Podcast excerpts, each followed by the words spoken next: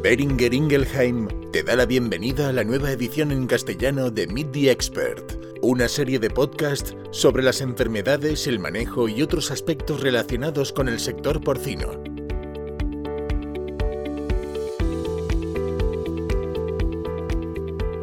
Hola y bienvenido bienvenida a este nuevo debate de Portal Veterinaria en el que vamos a hablar sobre circovirus porcino. Desde Grupo Asís queremos agradecer a Beringer Ingelheim la posibilidad de realizar este debate mediante su patrocinio. Para hablar sobre circovirus, contamos con la presencia de grandes profesionales del sector. En primer lugar, me gustaría presentaros a Joaquim Segales. Kim se licenció en veterinaria en 1991 por la Universidad Autónoma de Barcelona y desde el 1996 forma parte del profesorado de la UAB y es patólogo del Servei de Diagnòstic de Patología Veterinaria de la UAB. Obtuvo su diplomatura por el European College of Veterinary Pathologists en el año 2000 y por el European College of Porcine Health Management en 2004, del que fue fundador y presidente en el periodo 2013 y 2016.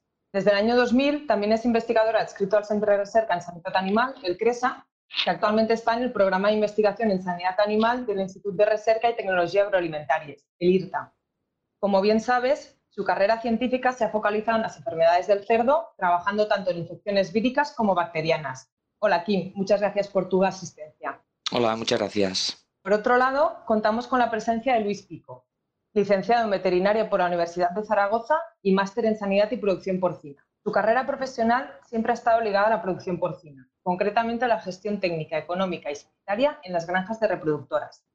Inició, su actividad profesional en Piensos Costa y en el año 2005 se incorporó al Departamento de Madres de Vallcompanys, donde desde 2012 ocupa el cargo de responsable de las granjas en Zaragoza, Navarra y parte de Huesca junto a un equipo de cinco compañeros más. Hola Luis, muchas gracias por tu participación. Hola Gemma, gracias. Además, también contamos con Julio Vidal.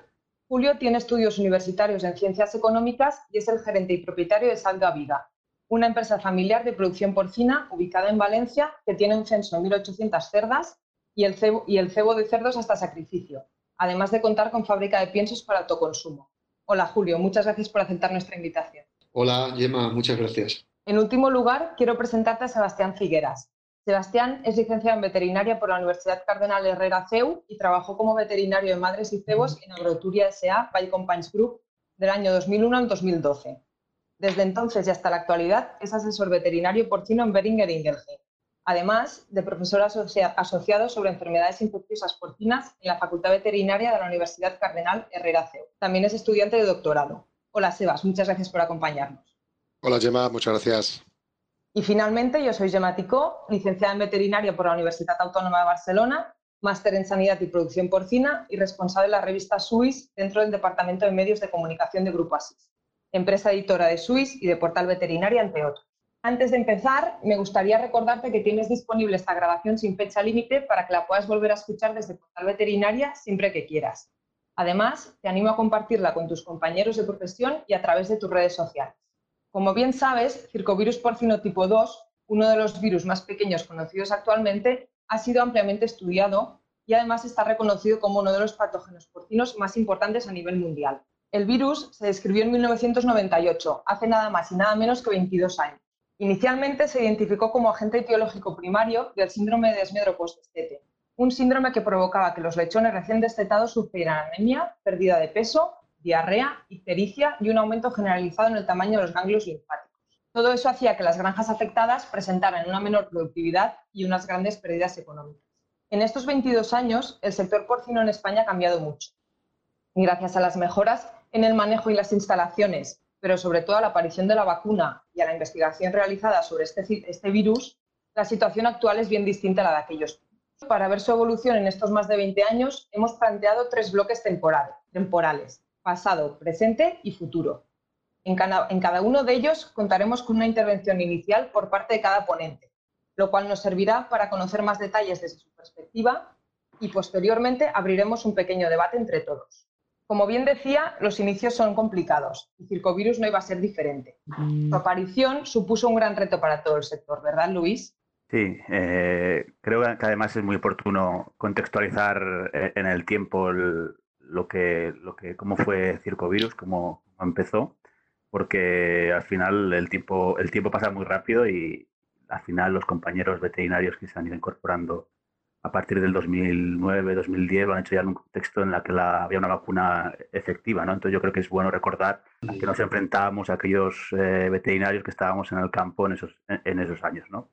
Particularmente para mí yo diría que es una de las enfermedades más frustrantes con las que me, he encontrado en el, en el campo, ¿no? Porque te hacía sentir desarmado, era tener la sensación de, ir un poco a una batalla con palos de escoba, ¿no? Era, era frustrante y sentías muchas veces impotencia. Como, como eh, has comentado en la introducción, yo básicamente he desarrollado mi actividad profesional en, la producción de lechona de 18 kilos, ¿no? Pero e, en esa época en la que no teníamos vacuna todavía, prácticamente un 15, un 20% de mi actividad laboral eh, consistía en ir a ver cebos con mis compañeros y, compartir con ellos los problemas que estaban dando los, lechones que yo les estaba sirviendo, ¿no? al final, bueno, era, un poco por llevar la carga entre, entre más de uno, ¿no? Porque al final eran situaciones descorazonadoras, ¿no? Ibas a un cebo, contabas con el compañero de, responsable del engorde, con el granjero del cebo y, bueno, eh, el cuadro era muy, muy claro. Eran lotes de, lechones que aparentemente habían entrado bien y a los pocos días, a pocas semanas de, entrar, eh, empezabas a detectar los primeros signos de, de desmedro, que es lo más característico de la circovirosis, el, desmedro. Conforme ibas avanzando ibas viendo ese tipo de animales y sabías que, muchos de ellos lo hacían para no volver a la normalidad, ¿no? Era un punto de, no retorno. ¿eh? Había ictericia, pérdida de condición corporal, eh, era bastante común ver disneas. ¿eh? Em, normalmente afectaba más a, los machos que, a las, que a las hembras, era también característico de, de esta enfermedad y, y ya, eh, como te digo, llegabas a un punto que era, que era difícil eh, tener herramientas para, para, hacer, para hacer poca cosa, ¿no? En, en esos tiempos estamos hablando que, había lotes eh, en los que la circovirosis era mucho más severa que en, que en otros, que superabas el 20% de bajas en, en, esos lotes. Entonces eso, el impacto económico era, era brutal porque aparte de las bajas que per se te provocaba la enfermedad, eh, había un montón de, una cantidad enorme de, de, saldos que no podían llegar a, mercado. Entonces te hacían, encontrabas con lotes en el que apenas un 70% de, de los animales llegaban a tener valor eh, total de mercado, ¿no? El, tener un 30% de pérdidas era, tenía impactos económicos pues eh, tremebundos, ¿no? Entonces, bueno, al final desde desde el enfoque de la, de, la enfermedad, pues eh, básicamente, eh, y como luego me imagino que iremos repasando, te quedaba eh, revisar pues, pautas de manejo en las madres, de pues, ser muy estrictos con, con, con los, las medidas de, de MADEC, que, que, que, era a lo poco a lo que nos podíamos acoger los veterinarios en ese momento, aplicar las pautas MacRebel también, pues ser muy estrictos con los cortes sanitarios, pero eh, mm, la, sensación era que, había muy pocas cosas efectivas. Y a nivel de granja, Julio, ¿cómo, cómo lo viviste los primeros años? Pues sí, pues como dice Luis, fue una época muy complicada. Yo recuerdo que, bueno, siempre por achacar un poco y buscar un poquito de dónde veníamos, eh, en los inicios del 2000, que veníamos de una época de un crecimiento muy fuerte en la producción nacional del censo, y luego combinado con un cambio en la producción mm, porcina, que aparecieron, bueno, unos años antes aparecieron las integraciones, esto ayudó a que el crecimiento de, la producción nacional pues aumentara mucho. Y bueno, pues también recuerdo que en aquella época las medidas de bioseguridad pues tampoco eran como las, porque claro, nos hemos dado cuenta hoy en día que son imprescindibles para la producción y bueno, pues la bioseguridad en, los transportes, en las instalaciones, en las visitas, incluso en el manejo de las entradas de genética a las granjas. Pues bueno, hoy en día tenemos unos cuadros de, vacunaciones y de cuarentenas muy estrictos que entonces tampoco se, no sé, no se le daba la importancia que, bueno, que tienen en definitiva. Y bueno, pues como decía Luis, todos estos problemas de patologías pues iban generando retrasos en, en las transiciones, lechones. Sí, eh, yo yo te recuerdo que tenía bastantes también casos de, problemas eh, eh, en, la, piel, vamos. habían como marquitas en los flancos traseros y aquello no se recuperaba, no había forma de, de corregir aquello y bueno, bueno, pues como comentaba él, eh, el síndrome de desmedro, y además se mezclaba también con, la, con otras enfermedades emergentes como el PIRS, estaba todo aquello allí, había como un batiburrillo de problemáticas que no sabíamos, además, eh, con tratamientos eh, antibióticos que eran ineficaces y, ni siquiera entendíamos lo que, al final lo que hacíamos pues era sacar los animales enfermos de las transiciones a, a parques si los teníamos. Y bueno, y allí aquellos pues, iban pasando los días, algunos lo pasaban, otros no, y los que no lo pasaban, pues al final entraban en cebaderos con multiedad, con problemas sanitarios. Y se iba generando una bola allí de problemas que, era, sí, recuerdo los porcentajes de bajas que eran, pues eso, entre, entre el 5 y el 20%, que no había forma de, de, de, entender teníamos cómo teníamos que manejarlos. La verdad que fueron años muy difíciles y el trabajo diario en las granjas para mantener a aquellos animales enfermos era desagradable y frustrante. Fueron siete u ocho años en que a nivel profesional se nos hizo muy difícil. Y tampoco sabíamos qué hacíamos mal, porque, porque en definitiva habíamos hecho lo mismo que siempre. Y, y apareció todo esto hasta que aparecieron las vacunas, pues pues nada, era como estar dentro de una nube y ir pasando las semanas, los meses, los años y pues conseguimos que las vacunas nos hicieran clarificar un poquito y despejar un poquito la, la bruma que teníamos enfrente y, y, en fin, yo creo que con las vacunas ya empezamos a, a, despejar el panorama, a ver que eran eficaces y a partir de ahí empezamos a organizar un poquito mejor las granjas, aplicar eh, los puntos de MEDEC.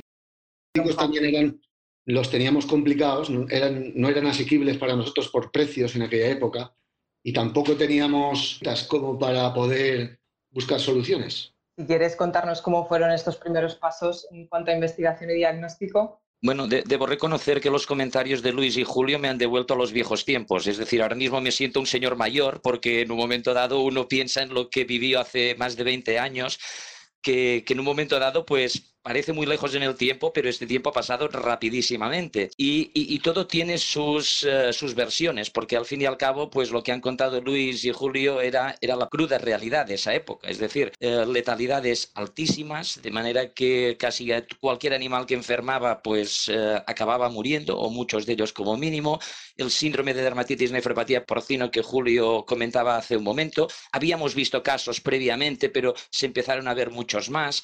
Entonces, claro, todo ello nos dio una idea clara de que algo nuevo estaba pasando. Y, de hecho, quizás eh, lo, los patólogos, es decir, la gente que ha trabajado con patología, anatomía patológica, pues aquí no sé si tuvimos suerte o mala suerte, pero en ese sentido el hecho de tener una nueva enfermedad con unas lesiones muy características que no habíamos visto nunca antes, pues hizo pensar que efectivamente estamos ante una nueva entidad y que ya en el año 97, que fue el primer año que se diagnosticó aquí en España, pues no sabíamos cuál era su etiología. También es cierto que eh, muchas informaciones venían de ese mismo año, del año 97-96, de Canadá, donde se había descrito precisamente este famoso síndrome multisistémico del desmedro postdestete.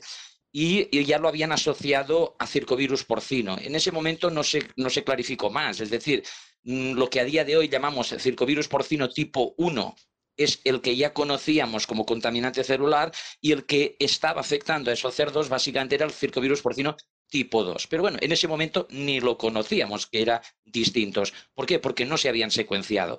Con lo cual, ah, en ese momento todo el mundo tenía claro que el circovirus porcino de toda la vida, que era el tipo 1, no era patógeno para los cerdos. Entonces, ¿quién se podía creer a día de hoy que el circovirus porcino podía causar una enfermedad? Y a partir de ahí se ha generado una, o se generó una situación que yo nunca he visto otra vez en una enfermedad. Es decir, que tuviéramos circo creyentes y circo escépticos. Era una situación muy curiosa porque dices, no, no, circovirus no puede ser la causa. Podrá estar involucrado porque vendrá colación, pero no puede ser la causa. Y otros que no, que no, que las lesiones que vemos están asociadas con el virus. Y además son unas lesiones que son nuevas, por tanto, algo tiene que ver y sea importante. De hecho, la única manera que tuvimos para tener claridad inequívoca de que el circovirus porcino tipo 2 estaba involucrado en estos, en estos procesos fue las vacunas, ni más ni menos. Nunca he visto mayor cantidad de circo creyentes después del advenimiento de las vacunas, así de claro. Y eso a veces también como investigador, pues no, no, te, no, no, te, diré que me supo mal ni mucho menos, pero llevábamos 10 años casi diciendo que este virus que está causando estas lesiones, que es un problema, etcétera, etcétera, y muchas veces te miraban, bueno, sí, Kim, pero tampoco hay nada que podamos hacer, etcétera, etcétera. Me sirve de poco que, que me digas que esta es la causa de... Pero bueno, mm, en ese sentido, las vacunas, eh, yo soy el, el primero que es consciente de que cambiaron una realidad que era muy complicada. Mm, Luis y Julio lo han descrito muy bien en ese sentido. Y desde el punto de vista diagnóstico es lo que os decía, sí que habían una serie de herramientas, pero era como un paso atrás desde un punto de vista diagnóstico. Cada vez se tendía más a ir a test serológicos, incluso empezaban ya más las PCRs, que era una cosa más o menos habitual, sobre, todo con PIRS y micoplasma, que ahora dijéramos, no, no, vamos a tener que sacrificar el puerco y vamos a tener que hacer histopatología. No le hacía gracia a nadie esto. Matar puercos, no, ya se mueren solos, como para matarlos encima. Pero bueno, en un momento dado, eh, también, lógicamente, los que morían, morían con esa sintomatología, con esas lesiones, y la histopatología nos permitió ver unas lesiones que, insisto, no habíamos visto nunca antes. Pero aquí, dejadme también que, eh, os diga algo más no habíamos visto nunca antes porque no nos habíamos fijado. La, enfermedad ya existía previamente a su primera descripción aquí en los años 97, 98. Lo que pasa que no la veíamos, veíamos otras cosas, veíamos PIRS, veíamos Augeski, veíamos mezclas de otras enfermedades y curiosamente eh, algunos casos que luego retrospectivamente pudimos diagnosticar con esos mismos criterios diagnósticos de histopatología, detección de funcionados, pues ya se cumplían en el año 86. Y en el año 91 recuerdo un caso terrible también con mortalidades elevadísimas en transición en Gorde, donde un patólogo de nuestra unidad, cuando hacían la descripción patológica, ponía, podría ser que hubiera depleción linfocitaria. Cuando uno se lo mira conociendo cómo es la enfermedad, no es que la pudiera ver, es que era brutal. Lo que pasa que, eh, y aquí otra frase también que, que con los años uno ha acabado acuñando, es que uno no diagnostica aquello que no conoce. Por tanto, ¿qué es lo que hacemos en términos generales? Diagnosticar aquello que sabemos, que tenemos una base científico-técnica para poderlo diagnosticar diagnosticar algo nuevo, algo distinto, algo que no hay en el país, esa es una parte difícil. Y generalmente cuesta de que se acepte de buenas a primeras. Y, no quiero contextualizarlo en la situación de circovirus porcino tipo 2, ni mucho menos, pero la peste porcina clásica del año 97 o del 2001 queríamos ver cualquier otra cosa, menos peste. ¿Por qué? Pues porque éramos libres y por tanto no, concebíamos que podía ser esa enfermedad en ese contexto. Y ojo que esta era bien conocida. Entonces, ante una desconocida aún es mucho más difícil. Por tanto, insisto aquí haciendo un poco de abuelo cebolleta, pero la, situación es que efectivamente cuando uno ve toda esa trayectoria, todos los inicios fueron complicados, difíciles y a la vez, y perdonadme la expresión, apasionantes. Sí, la verdad es que, la verdad es que fueron unos años unos años muy complicados. No sé si a nivel de instalaciones, manejos, si observasteis alguna diferencia en campo, lo que decíais, ¿no? que no había una herramienta, algo que os ayudara a poder, a poder darle la vuelta. No sé si Luis, mm, bueno, luego, si quieres también darnos tu punto de vista.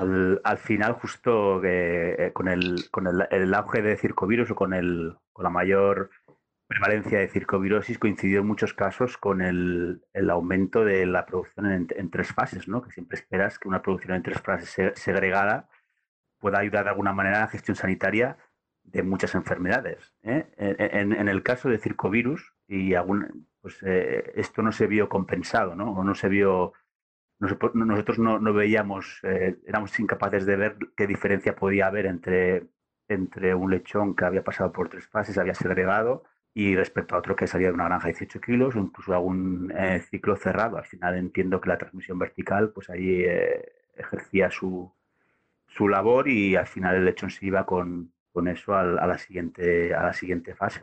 Y eh, yo a nivel de instalaciones, producción y demás, yo no, recuerdo que fuéramos capaces de observar cambios. Luego también cualquier, cualquier manejo era, iba encaminado a la prevención. Entonces la prevención tenía que ser en las granjas de, madres, ¿no? presuntamente.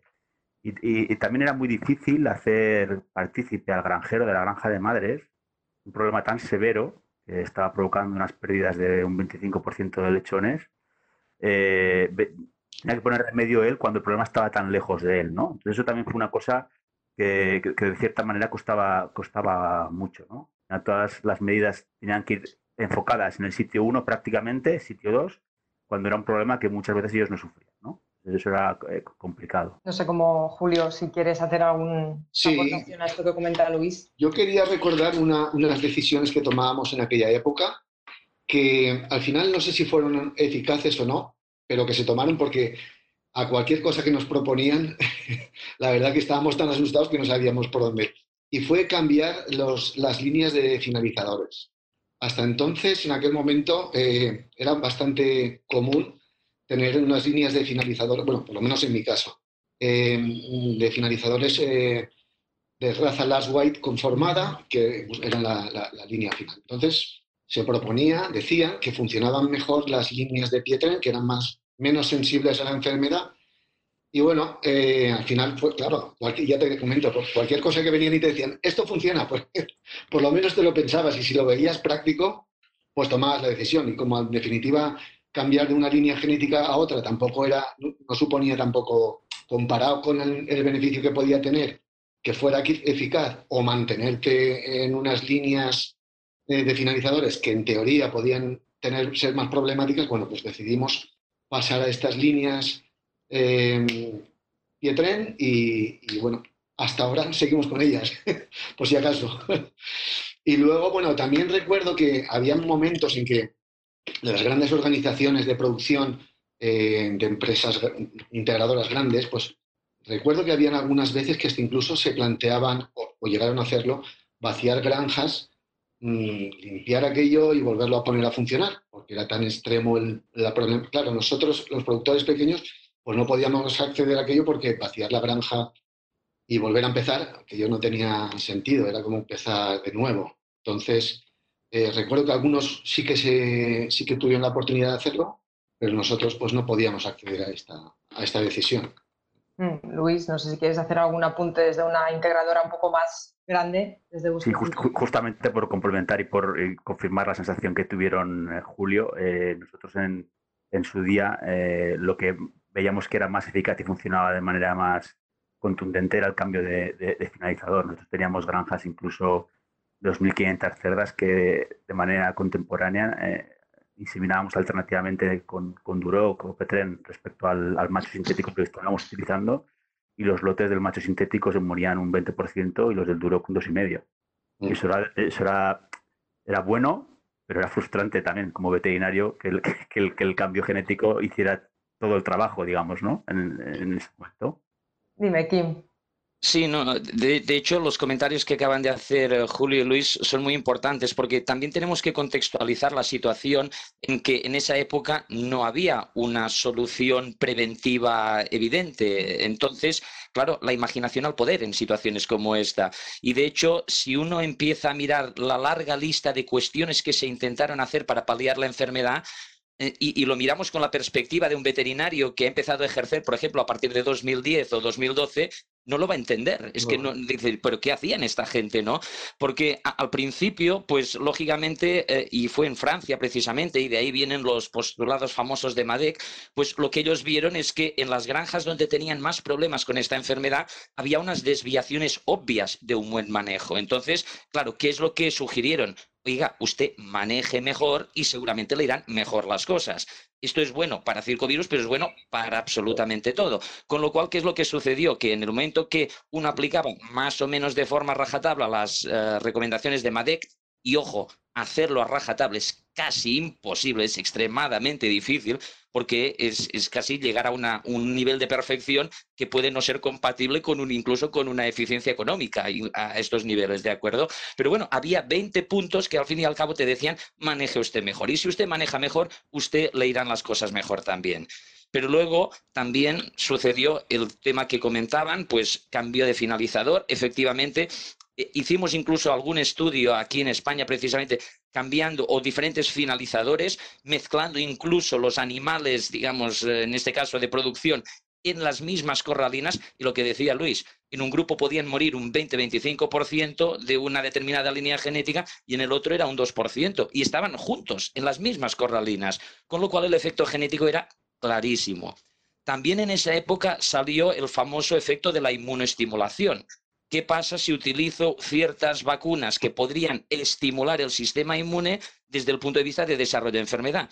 ¿Por qué? Pues porque inicialmente, y estoy hablando de los años 2000-2001, uno de los mecanismos patogénicos que se sugirió para la circovirosis porcina es que circovirus porcino tipo 2 necesitaba un sistema inmunitario activo para poder realmente multiplicarse alegremente y por tanto llegar a esas cargas víricas tan altas. Eso se demostró con coinfecciones, con parvovirus porcino, con el virus del PIRS, pero también se demostró con una especie de adyuvante que realmente no se utiliza en vacunas comerciales, pero que es un adyuvante muy potente y que demostraron que simplemente con ese adyuvante y luego con la infección por circovirus también desarrollaban la enfermedad. Con lo cual hubo un gran debate del uso de vacunas, especialmente basadas en algunos tipos de adyuvantes oleosos que podrían incluso desencadenar el, problema. Eso también fue un, tema de debate, especialmente en 2003, 2004, 2005, tremendo. También se pusieron encima de la mesa temas nutricionales, que si antioxidantes, que si flavonoides, que si, etcétera, etcétera. Bueno, mm, pues ahí estábamos otra vez en lo mismo. Vamos a mejorar un poco la nutrición a ver qué pasa. Nunca se vio un efecto claro, evidente, contrastable y repetible, con lo cual no quedaba demasiado claro esta parte más nutricional. También se llegó a un punto de, digamos, desespero total y la famosa sueroterapia, que ahora vuelve a sonar, pero por tema de la COVID-19 y personas. Pero la sueroterapia, es decir, utilizar en ese caso, pues, suero de animales teóricamente convalecientes, teóricamente negativos, para pinchar animales eh, pues, que tenían potencialmente eh, la capacidad de desarrollar la enfermedad, ya se probó. A veces funcionaba y a veces no. Y de hecho, la hipótesis que elaboramos en ese momento es que cuando utilizaban suero, generalmente de animales de engorde, eh, sanos, y, y, esa sueroterapia funcionaba, es que probablemente había virus. Y lo que estábamos haciendo era vacunarlos, entre comillas, en presencia de inmunidad maternal, y por tanto no generaban enfermedad. Pero claro, a, tenor de la sueroterapia también sucedieron eventos bastante tristes donde casi era peor el remedio que la enfermedad. Por tanto, desde ese punto de vista, fijaos que el camino que nos llevó finalmente a las vacunas eh, pues hubo muchos, eh, muchas piedras en ese camino, no fue nada fácil. Y ciertamente, cuanto mejor manejabas, pues la teoría es que mejor funcionaba, pero también está claro que había gente que estaba haciendo un manejo espectacular, las instalaciones a veces tampoco ayudaban, eso es verdad, y eh, de ahí la frustración manifiesta que Luis comentaba al principio. Claro, para un granjero que está intentando hacer las cosas lo mejor posible, le dices que implemente esto, lo hace, continúas teniendo un problema, sino igual, muy similar, mm, bueno, a las tres veces que le has dicho algo, a la cuarta es muy difícil que esta persona incluso tenga el ánimo de poder hacerlo de la forma adecuada. Por tanto, e, en esa época yo pienso que lo, más, eh, lo que más soscavó de alguna manera la producción porcina fue el desánimo y la frustración entre el colectivo granjero y veterinario, honestamente. Acabas de escuchar Meet the Expert el podcast sobre gestión y práctica de enfermedades porcinas presentado por Beringer Ingelheim. Síguenos para estar al día de la actualidad del sector. Gracias por tu atención.